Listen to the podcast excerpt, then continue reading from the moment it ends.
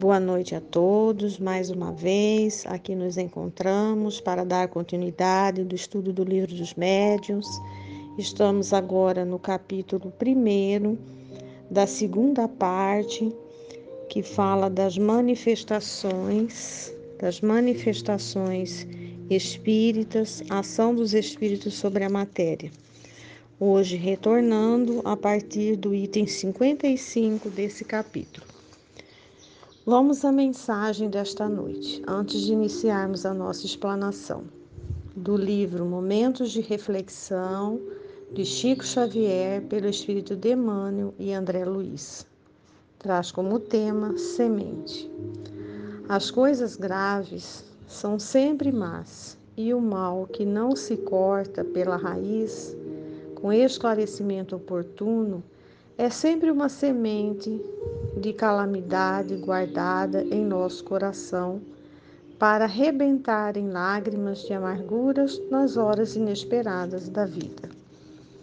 Que Jesus, nosso Mestre Divino, que os benfeitores espirituais, sobre a égide de Deus, possa estar conosco nesta noite, para que assim possamos trazer os ensinamentos, amparado pelos benfeitores espirituais, de forma clara e explicativa, que possa fortalecer os nossos conhecimentos para que possamos fazer bom uso da mediunidade com Jesus. Voltando ao nosso estudo, no item 55, Kardec é, ressalta o espírito como uma chama, uma cispa, né?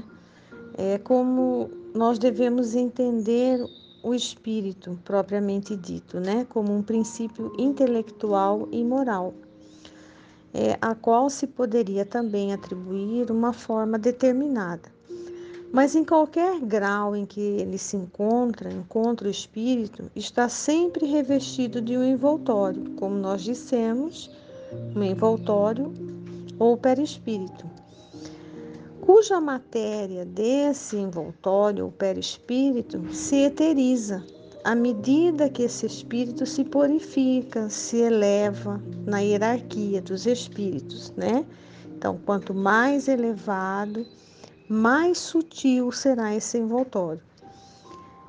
É, isso ocorre à medida que nós vamos galgando né, degraus, evoluindo, nos purificando. Para nós, a ideia de forma é inseparável a do espírito. Quer dizer, a ideia que nós temos é que esse envoltório, esse perispírito, ele é inseparável do espírito, né? Que concebemos é, e nós não concebemos, não poderíamos conceber dentro desse entendimento, né? Que Kardec nos trouxe através dos ensinamentos dos espíritos, né? Que estão sempre ligados. Então, como nós já dissemos, o espírito, uma vez despojado da matéria, ele segue para o plano espiritual com o seu envoltório, ou seja, o perispírito. Então, o perispírito, pois, faz então parte integrante do espírito, como o corpo faz parte integrante do homem enquanto encarnado. Mas o perispírito sozinho não é não é o espírito como apenas o corpo não é para o homem. Porque o perispírito, ele não pensa, tá? É para o espírito o que o corpo é para o homem. Então, ele é o agente ou instrumento de ação do espírito. A forma do perispírito é a forma humana. E quando nos aparece, é geralmente aquela sobre a qual conhecemos o espírito em sua trajetória reencarnatória durante a sua vida.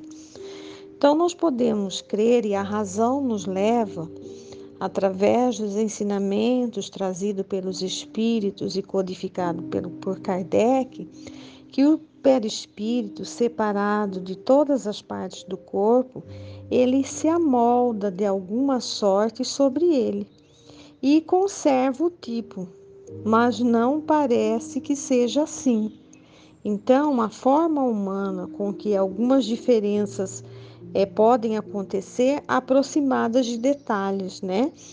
Salvo as modificações é, necessitadas para o meio ao qual o ser foi chamado a viver né, se encontra nos habitantes de todos os globos, todos os globos.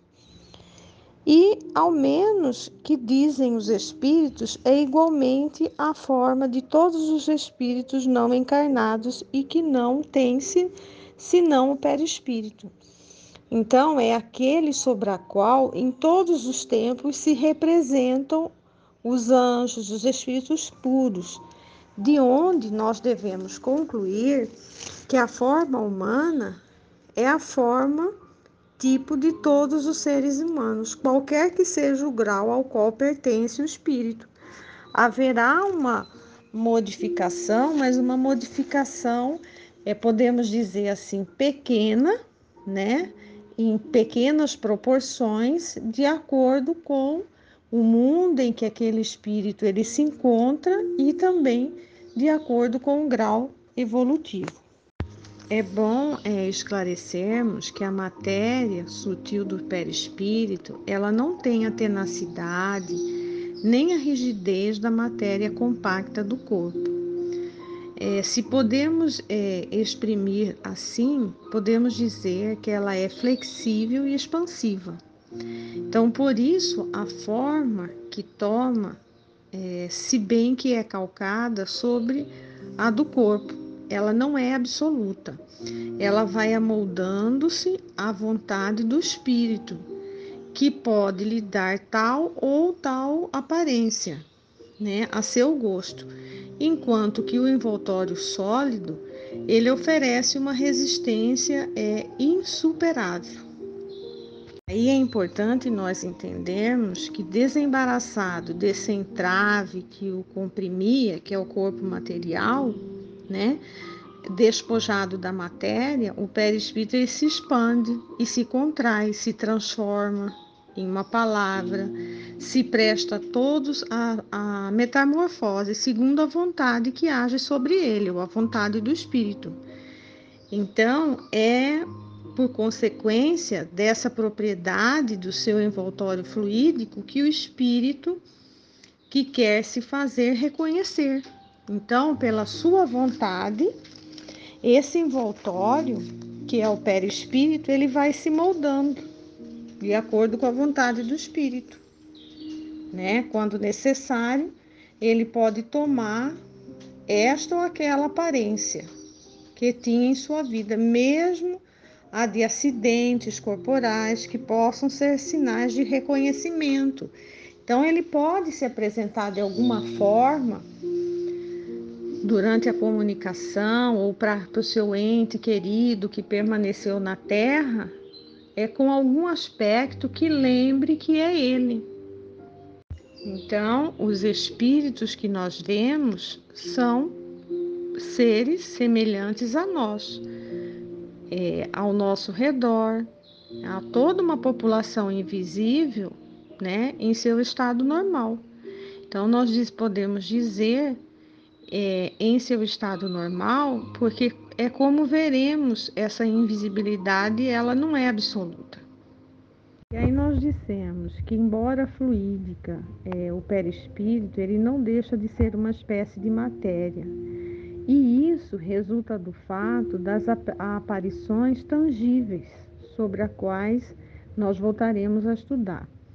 Então, é, sobre a influência de certos médios, eles aparecem é, mãos com todas as propriedades de mãos vivas, que têm calor, que se podem apalpar, que oferece a resistência de um corpo sólido, que vão que, que que voos que podem nos agarrar e de repente se esvanecem como uma sombra. Então, a ação inteligente dessas mãos, que se evidentemente obedecem a uma vontade, em executando certos movimentos, tocando mesmo melodias de um instrumento, provam que elas são parte visível de um ser inteligente invisível. E que a sua tangibilidade, sua temperatura, em uma palavra, a expressão que fazem sobre os sentidos, se a viu deixar marcas sobre a pele, por golpes dolorosos ou acariciar delicadamente, provam que são de matéria qualquer. Então, a sua desaparição instantânea prova, por outro lado, que essa matéria é eminentemente sutil e se comporta como certas substâncias que podem passar alternativamente do estado sólido para o estado fluídico e reciprocamente. Dessa forma, nós encerramos a nossa aula desta noite. Na próxima, nós iniciaremos o item 58 e já finalizando esse primeiro capítulo da segunda parte do livro dos médiuns. Que Jesus possa nos abençoar, que nós tenhamos uma semana de muita paz. Um beijo no coração de todos e até o nosso próximo encontro.